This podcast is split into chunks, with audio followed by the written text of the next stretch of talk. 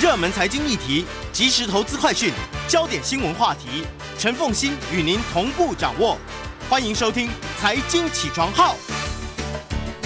Hello，各位听众，大家早！欢迎大家来到九八新闻台《财经起床号》节目现场，我是陈凤欣。一周国际焦点，在我们现场的是淡江大学国际术语战略研究所副教授李大宗李副教授，也同时欢迎 YouTube 的朋友们一起来收看直播。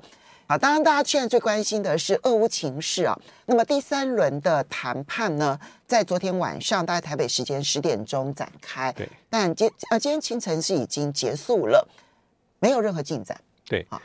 但是呢，双方开出来的条件反而凸显了一些进展。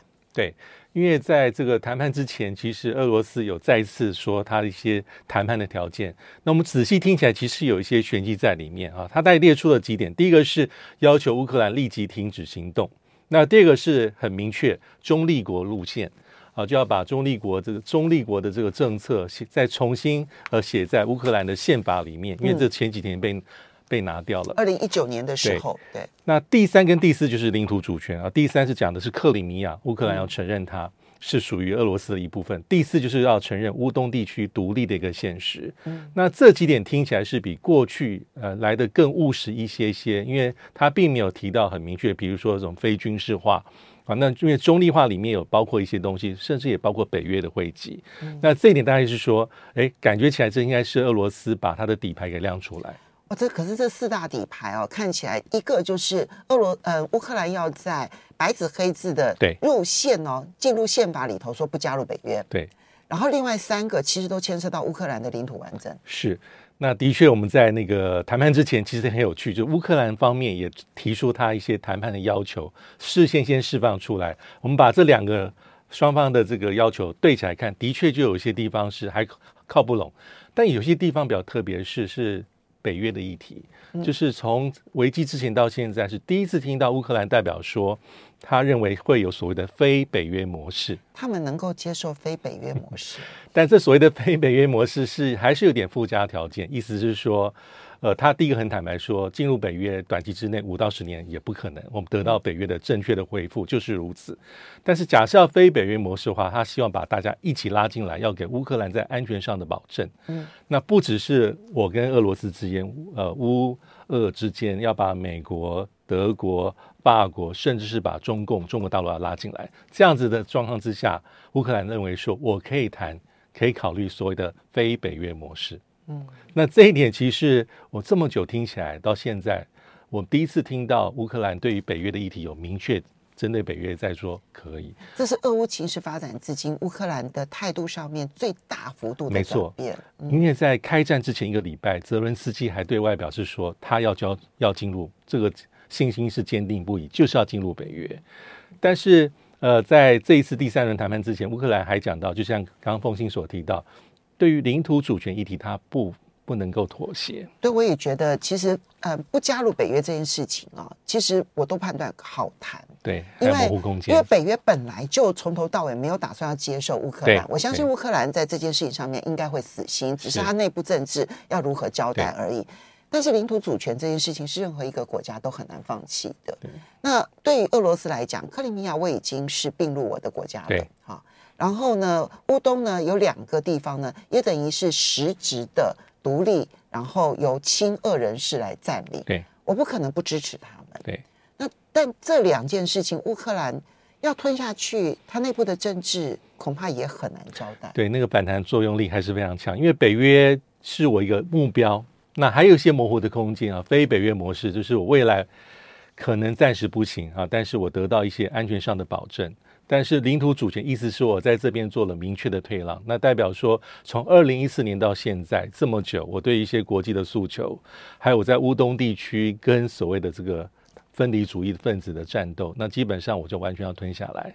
所以在这一点上，其实是事实上泽伦斯基政府比较难以说我接受的主要原因。所以目前看起来，双方的条件最靠不拢的，离得最远的是这个，反而北约的议题看起来是比较缓解的可能性。嗯。那么，当然在这之前呢，其实俄罗斯跟乌克兰还是谈了几个，就是人道安全通道啊。然后呢，这个让这个难民可以很快的离开。是。可是呢，我就是常讲，就说我在看俄乌战争的时候呢，我每一天都要看地图，是是，因为我们并不了解乌克兰，对，然后我至少我不了解了哈，我不敢说别人都不了解，我不了解乌克兰，但我必须要从地图上面呢去判断它的局势的一个变化。那么在这一次呢，开辟的六个通道哈，那么比较主要的是四个通道，你仔细看啊。那么在我们的 YouTube 上面呢，有有有地图呈现给大家。那么最东南方的呢叫做马利坡，马利坡。然后呢，东北边的呢是叫呃北边的叫做苏梅哈。然后呢，另外还有两个通道哈。那么分别是哈尔科夫啊，哈尔科夫这是第二大城。然后呢，同时首都基辅也有一个通道。对。可是呢，你注意哦，这个这四个通道它都位于东边跟北边。那么。它的通道的方向全部都是往俄罗斯跟白俄罗斯的方向。对，换句话说，俄罗斯的这个人道通道是让亲俄罗斯的人，你们就先离开吧。嗯，所以这一点有被那个乌克这个乌克兰政府有严厉的批评，说这些难民通道最后的去路跟目标其实不是进入他们可能比较想要进入的是往西边走，而是反而是进入到俄罗斯跟白俄的境内。所以这一点有被严重的批评，可是批评有什么用？这意味着就是战场现实未呃未来的战场上面，可能对于俄罗斯来讲，就是他他未来战场的更升级化，看起来在预做准备。是。因为在这个战争里面，其实因为从荧幕上看到，其实最惨还是一般老百姓。除了那些奋勇抵抗、那保卫家园的一些乌克兰人之外，其实有几个数字，就是开战的第一天二十万，到前两天那个根据联合国难民署的数字是超过一百五十万。因为过去我们在讲是讲叙利亚，二零一四一五是全二战之后最大的难民危机，不过当时也不过就是离开了叙利亚境内四百多万人。那这次根据联合国难民署的资料，它是速度最快、情势上升最快的难民危机。如果这样再打下去，情势更加危机，很容易就会超过当年的叙利亚。好，那我们再来看到就是，嗯，乌克兰跟西方的互动，对，好。那么乌克兰这一段期间呢，有几个诉求。一个诉求是希望呢，北约协助他成立禁飞区。没错。那么要不然的话，就是你们要提供战机。啊，其实这个要求西方提供战机的讯讯息啊，从战争之初就开始。没错，没错。各位，我必须要说哈，就我们每一次都说，呃，西方同意了，然后要送战机，到现在其实一架都没有。嗯。一架都没有。对，最初的时候说要从波兰、还有保加利亚，还有诶另外一个是哪一个国家？三个国家呢？那么希望他们的战机能够送到乌克兰，因为乌克兰比较擅长使用的是俄制的米格米格米格战机。结果后来这三个国家都否认了。最新的消息是说，美国现在跟波兰协调，让波兰先把他们的米格战机给乌克兰，然后呢，美国再补给他们 F 十六。嗯。啊，是。结果波兰呢，在今天凌晨的时候，也正式的说，到目前为止，他们的倾向是不会这么做。对，因为我们知道，因为北约一直在讲说，我们给予是乌克兰很多的援助跟补助，嗯，但这援助跟补助基本上是武器装备，还有经济制裁、贸易制裁。但所谓的武器装备里面，到目前为止，其实最多的还是这种比较单兵的，比如说反战车、防空的飞弹，嗯。但是你要运送一个这个这个遏制的战机，它是主要的武器装备跟载台。所以波兰今天这个决定，当然我们可以说它后面有很多的理由，比如说可也可能说，呃，这打乱我一些。些我们一些建军对，还有一些部署跟期程，因为我们基本上他一定要买 F 三十五，那我把一些手边的遏制武器给乌克兰飞行员使用，那你又塞进来我的是 F 十六，我根本还不会用啊，是是需要时间去做调制，但是更可能的一个原因是政治上的考量，因为它是直接跟俄罗斯是杠上。即便你是美国的好朋友跟伙伴，但是你是运送主要的武器装备，那跟之前啊武器弹药、军援或是一些相关的一些做法，那个层级是差非常非常多。所以在这个状况之下，其实拜登政府是碰了一个软钉子。他做出这么多的促成，他也知道目前乌克兰战机、乌克兰的空军是急需要这些武器装备去。弥补他在战争中的一个战损跟损耗，嗯，但这个地方其实并没有成功。嗯，好，呃，谢谢这个我们的网友帮我补充，是斯洛伐克，哦、对，斯洛伐克，斯洛伐克。嗯、当时呢，这三个国家被点名说要将战机呢送给这个乌克兰。那么当时这个讯息，其实，在台湾也是热炒了一一天的时间了，就、嗯、西方团结如何如何。但是现在发现，其实不管是波兰、斯洛伐克，哈，都通通都是说。no，对对，因为这牵涉到他们后面还有很长远要跟俄罗斯相处的政治关系。禁航区的部分也遭到美国婉拒，非常明确，因为禁航区基本上就是个动武的前奏，因为为了要维持禁，因为禁航区有时候跟那个禁飞令两个东西要连接在一起看。那因为泽伦斯基多次高声呼吁说：“你们怎么不设？你不设就是对俄罗斯的软弱，就是助长俄罗斯对我们进一步侵略。”但是因为泽伦斯基非常清楚，只要划设禁航区，除非我划设是。我放那边完全不管，否则为了维系禁航区，就是你，因为禁航区就是你不能有在上面有任何飞机的起落，除非是紧急人道、医疗等等等等，经过许可的。对，那为了要维护禁航区，实践禁航区，你必须对地面上的防空俄罗斯的防空火力进行压制。你有必须要在俄罗斯呃乌克兰领空里面啊，目前掌握还蛮大空优的俄罗斯空军要进行。要进行摧毁跟击毁，你才能够说我在实施所谓的禁航区。所以禁航区代表说已经是开战的前奏，或者至少是一个黄灯。所以美国跟北约跟欧洲盟邦其实心知肚明，这是不淌这个浑水，因为这是违背从开战之前到现在美国跟北约一个底线，就是我帮助你，我提供军援军备，我给你很多情报的一些交换，我甚至给你一些台面下的帮助，甚至是电子战，甚至是装备都有可能，我要帮你去乔。但是要我去开设禁航区，我们从历史上太多的案例，从一九九一年波湾战争之后啊、呃，还有到这二零一一年当年当年的利比亚，利比亚的例子是最鲜明的。当联合国说我同意开设禁航区之后，其实就是联军空袭的前奏。嗯，所以这一步不会跨过去。所以泽伦斯基是，他其实应该也知道这个答案是什么，所以他才会在这个嗯这个。呃，这么这么这么愤怒啊！我们稍微休息一下，马上回来节目现场。欢迎大家回到九八新闻台财经起床号节目现场，我是陈凤欣。在我们现场的是淡江大学国际事务与战略研究所副教授李大中李副教授，也非常欢迎 YouTube 的朋友们一起来收看直播。好，那么刚刚提到乌克兰的情势啊，就泽连斯基在这一段期间不断的呼吁美国或者北约所做的事情。坦白说，落空的几率是比实现的要来的多太多了。尤其最关键的，不管是禁航区也好，或者是呃要求他要有战机啊等等的。那么呃，另外一方面，虽然大家都觉得乌克兰的人民其实奋勇抵抗是很值得尊敬啊，但是我们看到《华盛顿邮报》，而且《华盛顿邮报》这则报道，美国《星条旗报》哦，就是美国军方的报纸，还有转载，就说。嗯、呃，美欧这一些呃，这个盟友的这些国家呢，现在正在研拟如何支持乌克兰的流亡政府。那他那个报道写的很细哦，甚至于说，他们认为泽连斯基现在是重要的，因为他呢已经赢得了乌克兰的民心，所以他们要保住泽连斯基，然后继续呢在乌克兰的外面，就是不是在乌克兰国内哦，要流亡出去。然后呢，去指挥乌克兰内部的游击作战，为什么会有这一套计划？那可能就是呃，目前呢、哦，可能假设这个报道是有它的讯息正确的这个可靠性的话，那也可能代表说，目前美国或是北约对于乌克兰战场上最后形势的一个判断。假设情势继续往升温的地方前进，那乌克兰跟这个。俄罗斯之间所有的谈判啊，基本上是没有任何的成效。那战场继续打下去，可能最终推到最极致，俄罗斯采取比较激烈的手段，那可能就是乌克兰会分裂，或是说一定程度上被俄罗斯所掌控。因为这个泽连斯基目前已经是一个乌克兰一个代表性的人物。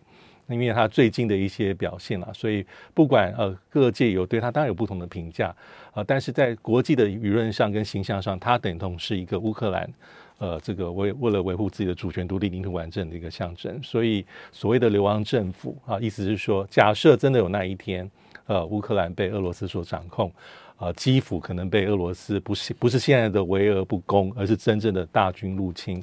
那势必他要转进。那最最不幸的状况是他被迫得离开乌克兰领土。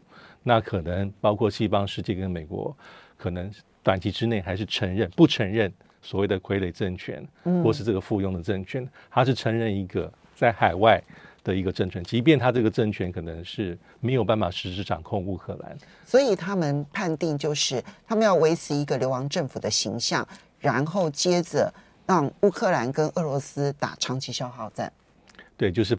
在政治外交上不会承认这个新的这个所谓的乌克兰政府，但是这些一切要推到说有那一天的到来，所以就会变成是一个长期的一个至少在外交政治上的一个角力。我们可以去观察，因为这里面背后当然都有每一个国家的算计了哈。对，那么俄罗斯的态度又如何？这也其实是值得观察。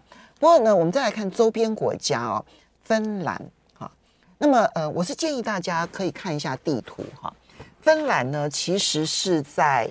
呃，在欧洲的国家当中呢，跟俄罗斯的边界最长的一个国家，它到目前为止是没有加入这一个没有加入北约的。是，事实上呢，它从一九四四年中立化之后，它很长期达七十年以上的时间。他跟当时的苏联、后来的俄罗斯都保持极为良好的关系。对，他在经济上面融入西方，对，但他在政治上面配合俄罗斯，配合到什么程度呢？就是，嗯、呃、苏联当时在联合国的投票，芬兰都是跟着苏联走的，嗯、啊，这是最明确的。但他在经济上面是完全融入这个西方的。那么芬兰的位置呢，大概是在。呃，爱沙尼亚的北边，啊，跟俄罗斯呢连接的这个这个这个这个边界呢很长，但它的人口不多。是，它虽然土地面积很大，但它人口到现在为止也只有五百多万。哈，芬兰很长的时间，大家觉得是一个名词，叫做芬兰化，意思就是说对于苏联的一种屈从。啊，当《纽约时报》还曾经特别写了一篇文章嘲笑芬兰，但它维持了七十年以上的和平。现在芬兰的局势出也因此出现了变化。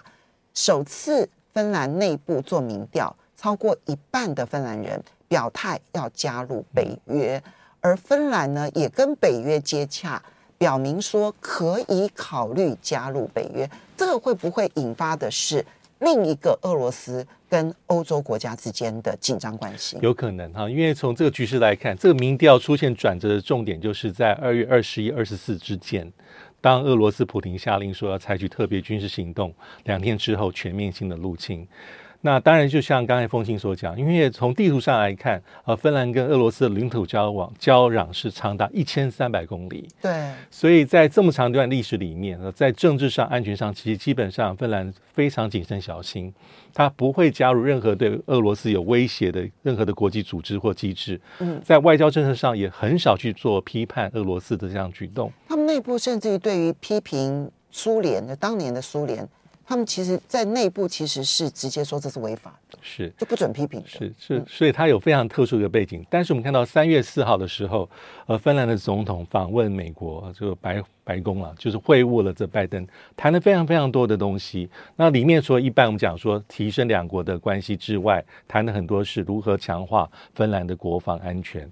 那这里面因为谈了一阵子，那再一次的宣布确定说，芬兰要采购六十四架的 F 三十五。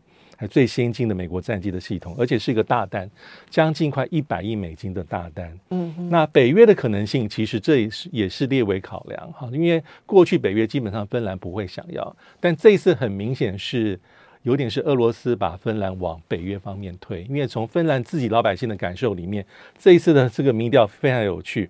百分之五十三的芬兰人愿意支持加入北约，反对人只有二十八。这民调在一月份的时候支持的只有百分之二十四，就支持要加入北约只有百分之二十四，然后跳升 double。变成五十三的民意，所以它真的是战争激情有冲击影响哎。那这民调还有在问说，如果是瑞典也加入的话，那芬兰进入北约的这个支持度更高，会达到百分之六十六。因为北约五国里面哈，丹麦、挪威跟冰岛本来就是北约的创始会员国，那目前就是芬兰跟瑞典啊，并没有真正的加入北约。那同时期这个民调也不止反映在芬兰，瑞典有类似的状况，就是。最近的一个民调显示，已经有百分之四十一的瑞典民众说：“哎，我要加入北约。”反对只有百分之三十五啊，这个是很特别，因为过去反对进入北约人是加。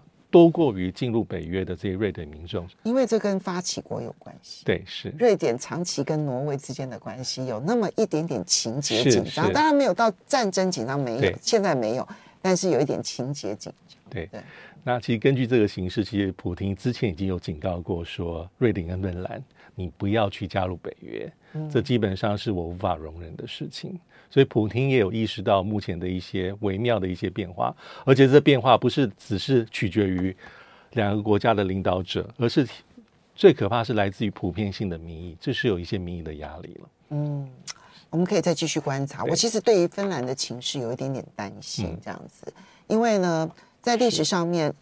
当然也是因为乌克兰战争的关系，就回头要去读这一个，就是芬兰跟苏联在一九三九年跟一九四四年的那两场战争嘛啊，那两场战争导致了芬兰的中立化啊。那么呃，那两场战争呢，从芬兰的角度来讲，它维持了它的独立，因为它不就没有像波罗的海三国爱沙爱爱沙尼亚、立陶宛啊、拉脱维亚就直接被并入到苏联，它维持了自己的独立性。可是呢，他损失非常的大。对，两场战争，他光是战场上死亡的战士，这些士兵、军士兵，就超过十万人。嗯，他当时才三百多万人，嗯，很沉重的。老师，你去算一下那个比例，对，就每一个家庭都有人死亡，欸，就是而且都是青壮年，就是那种二十几岁的年轻人在战场上。对。所以这给芬兰一个很大的一个惨痛的经验，所以然后他就损失了十分之一的领土，是，然后同时他有很长一段时间他的港口是租借给苏联的，他付了那么大的代价，但是现在这个情势未来会不会就除了乌克兰会不会有下一个让我们担忧的？我对于芬兰我就有点点紧张，是。这个可以再去观察。一下。好，那么接下来我们再来看到的是国际社会，哈，现在呢要如何的制裁俄罗斯，一步一步的升高，怎么观察？嗯、对，因为从过去一个礼拜里面，其实国际间也非常的脚步没有停歇，各式各样的会议啊，里面包括北约跟欧盟的特别外长会议啊，包括联合国，我们之前才讲到说已经召开完了特紧急特别联大。那这个人选理事会也召开了一次会议，那里面大概就是说是谴责啊、制裁或者要求俄罗斯赶快撤军，而且是立即无条件。但是以联合国这条路大概是无疾而终，因为大概都是象征性的意义，所以目前所有国际间的制裁大概都不是用联合国的名义，尤其不会是安理会，都是个别国家的制裁。因为安理会这条路是一直开会讨论。我们看画面就是知道不会通过，只要有任何的决议草案，俄罗斯一定否决。哎，对，老师这一点很重要，就是是由联合国所发动的制裁，跟由个别国家所发动的制裁，它在国际的法律效力上面是不一样的，对不对？还是不一样。假设是有联合国安理会的制裁的话，它的正当性是比较高啊，因为根据联合国安理会的决议是希望大家是有有一定程度的拘束力，但是只要是制裁的对象本身是属于无偿的。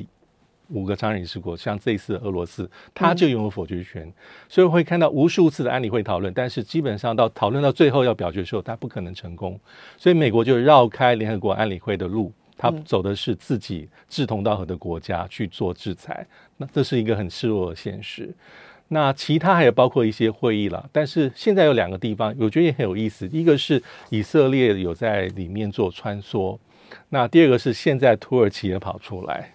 都想要做调停，那目前调停最明显就是之前的法国，还有包括这个图这个以色列，而且以色列最早其实也是乌克兰提出的请求，啊，就是说，对，那时候在呃要第一次的这个乌俄谈判的时候，当时乌克兰拒绝在白俄罗斯，他提了几个替代的地点，其中有以色列，耶路撒冷，嗯。啊，所以以色列的这个总理才刚访问过莫斯科跟柏林，嗯，而且在去之前，他也有跟这个呃，包括像法国马克龙通过电话。那见完普丁是聊了三个小时之后，他回过头来又打电话给泽文斯基，所以他有一些他明显想要做的一个动作。而且大家会说，我们稍微休息一下，等一下回来再来看这样子的一个情绪。欢迎大家回到九八新闻台财经起床号节目现场，我是陈凤欣。在我们现场的是淡江大学国际事务与战略研究所副教授李大中李副教授，也非常欢迎 YouTube 的朋友们一起来收看直播。好，那么，嗯、呃、嗯、呃，这个李李教授，我们要请教一下，刚提到了联合国虽然通过制裁，但坦白说，他因为没有通过真正的安理会的决议，所以并没有制裁的法律效应。那现在看到很多的。这中间希望能够促成和谈的，不管是法国的、土耳其的、以色列的，其实坦白说效果都有限哈。那么，嗯，昨天晚上的一个最新发展是，中国大陆的外交部长王毅在接受外国媒体访问的时候呢，提到了说，其实中国大陆是愿意提出协助的哈，希望能够协助双方来合作。他说必要的时候会愿意。中国大陆如果真的想要出来调停，真的有机会吗？呃，我觉得也要看看一下实际环境状况，因为我们知道说在，呃三月五号的时候，其实布林肯又再一次跟王毅的通话啊，因为对呃中国大陆的立场来说，当然是希望能够和平能够解决。那目前还是要看哦，就是我觉得还是要看周边的这个这个整个形势，因为你要出来做和事佬，做公道主，你要让当事者都能够接受。那这一方面可能这个俄罗斯没有问题，那也要看乌克兰 O 不 OK，还有乌克兰后面的美国愿不愿意让中国大陆在这次里面借由东道主的身份，因为假设能够谈判取得一定成效的话，其实对北京还是有很重大的利益。嗯，那但是到目前为止，我不会觉得说，呃，有很明确说，呃，中国大陆一定能够扮演很立即、很有效的一个角色，也要看美国的态度。当然，在之前，美国一直在讲说，你中国大陆都没有去劝俄罗斯。哦，你很多重要就是，所以现在最能够影响你就是他，你不是跟他是最重要的一个战略协作伙伴关系，而且叫做全方位的吗？新时代的吗？那你都没有去帮助我们去谴责他，或是加入我们一起去做制裁。嗯，那意思是说，其实美国也知道说，真的能够影响俄罗斯普廷的，当然是。中国大陆绝对是其中的一员，但是眼下他到底能够扮演这样角色？因为通常国际调停，从过去到现在历史里面，一次调停双方要能够都同时能够接受，这是一个成功的关键。那像这一次，为什么刚刚说以色列想要扮演这样角色？以色列可能自认为说，他对于俄罗斯或者对于乌克兰都是能够接受的。我觉得他们现在只是希望能够呢表现对双方的友善，做战争之后的。政治安排一个重要的筹筹码，对，对，你说现他们认为自己可以调停成功，我并不认为，嗯，因为你看到双方抬出来的条件，北约议题就是这些非北约国家没有办法去处理，的确，的确，对不对？对。然后呢，这个有关于克里米亚主权的问题，更不是其他国家能够协助的。那还加上了乌东的这两个宣布独立的这个共和国，你把这几件事情摊开来，其实。在北约以外的国家，以及俄罗斯跟乌克兰之外的国家，其实都欠缺筹码。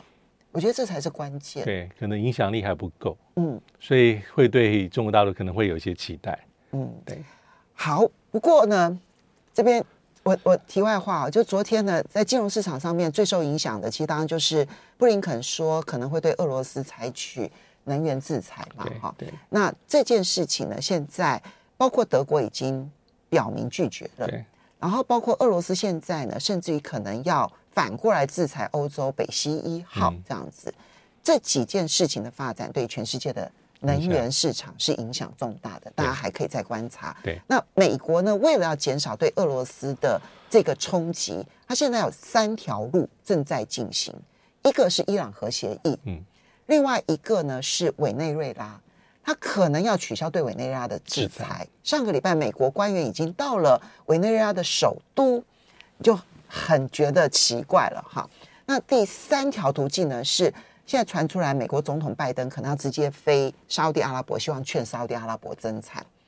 这三条途径，我们可以好好的观察。当然，我觉得都不容易啊。对，伊朗的核协议呢，美国看起来都答应了，现在俄罗斯跳出来说，我反对。嗯，好，所以情况可能还有很多的变数，这些都可以来观察。好，最后我们来看一下蓬佩奥来台湾发表演说。对，这个蓬佩奥来台湾，但是台湾我们目前这几年是高度的关注。那它里面其实最重要的发表一个演讲，那这演说里面其实也蛮有意思的。也基本上他用了很多，的确是跟他在任时候的这种比较强硬派，或是比较抗中的这种旗帜鲜明的，这完全是契合的。嗯、那里面他的确用了很多比较像是冷战的一些语言啊，比如说他甚至比把台湾比作是当年的这个西柏林。那也把目前的乌克兰危机直接跟台海形势能够契合起来，说不能再顾及它，乌克兰危机不会打住。那也把目前哈包括北韩、台海、南海跟钓鱼台几个事情连接在一起。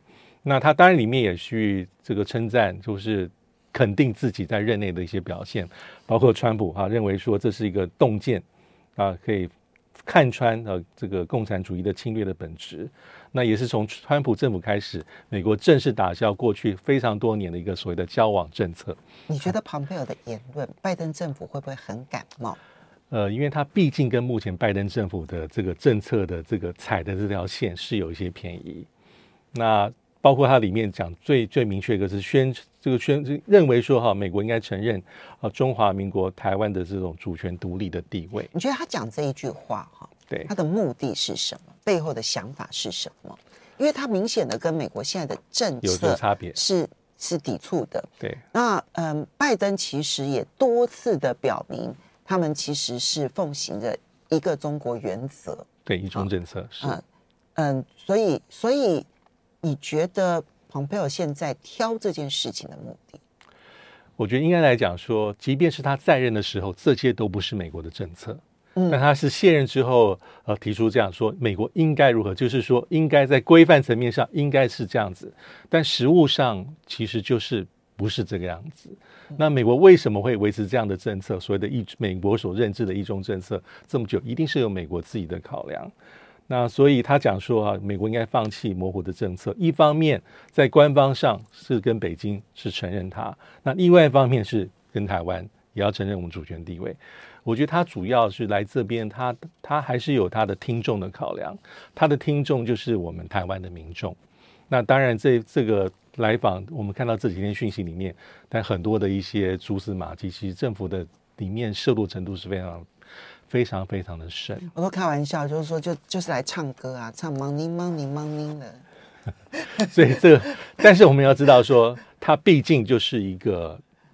不具任何不现任国务卿啊，然后没有任何的官方身份，嗯，所以他的这个讲话也不代表美国的政府。那跟目前拜登政府政策有差距，应该严格来讲，他对于台湾中华民国主权地位的讲法，其实跟在任时候的川普政府也有差距。即便是那时候都说，好像是非常非常，所以就算共和党执政了，你这句话恐怕也不会。我觉得对这个都未必会是美国真正奉行的一个政策。好，最后呢，拜登发表国情咨文。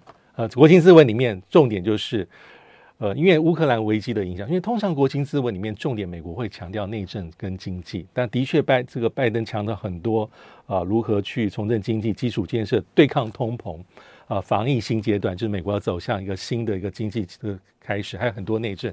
但是乌克兰的确是吸引大家目光，因为从字数统计上来看，他提到俄罗斯、普廷、乌克兰、泽连斯基还有战争的次数非常非常多。因为眼下这就是一个考验美国领导力的最重要、最重要的关键跟时刻。嗯，那他最重要讲的是要团结抗俄，而且是在美国的领导之下。那的确啊，这个拜登目前的状况是。支持他处理乌克兰事件的一个民众的支持度有上升将近十个百分点，代表说他这阵子的这个强硬啊，有一些他的一些回报，但他总体的支持度目前大概也是四成多一些些，并没有把它注入到他的整体的支持度。那这一次之国情咨文，他想要显现是传统的内政经济之外，他对外要显现是我对乌克兰议题是强硬，所以他的民调声望有上升。整体来说，目前是四十三，也是跟之前并没有上升太多，嗯、只是在乌克兰的议题上面，大家看起来他似乎有在去做，他一直在讲美国的领导力，去纠结，包括像是东欧、北约的潜援，还有包括是所谓的这些西欧的大国，甚至美国在印太地区的盟友，日本、韩国、台湾。嗯，但我觉得现在后续要再观察的就是美国的汽油价格。对，美国现在的汽油价格每加仑已经突破了四美元了，这个对他们来讲，这已经是二零零八年七月以来的新高了。这对美国来说恐怕才是重点中的重点。叫苦连天。对，好的，我们要非常谢谢李大中李教授呢，提供一周国际情势呢，供大家做参考。非常谢谢李教授，也非常谢谢大家的收看收听。不要忘了，我们下个礼拜二也会同一时间再见，明天见喽，拜拜，拜拜。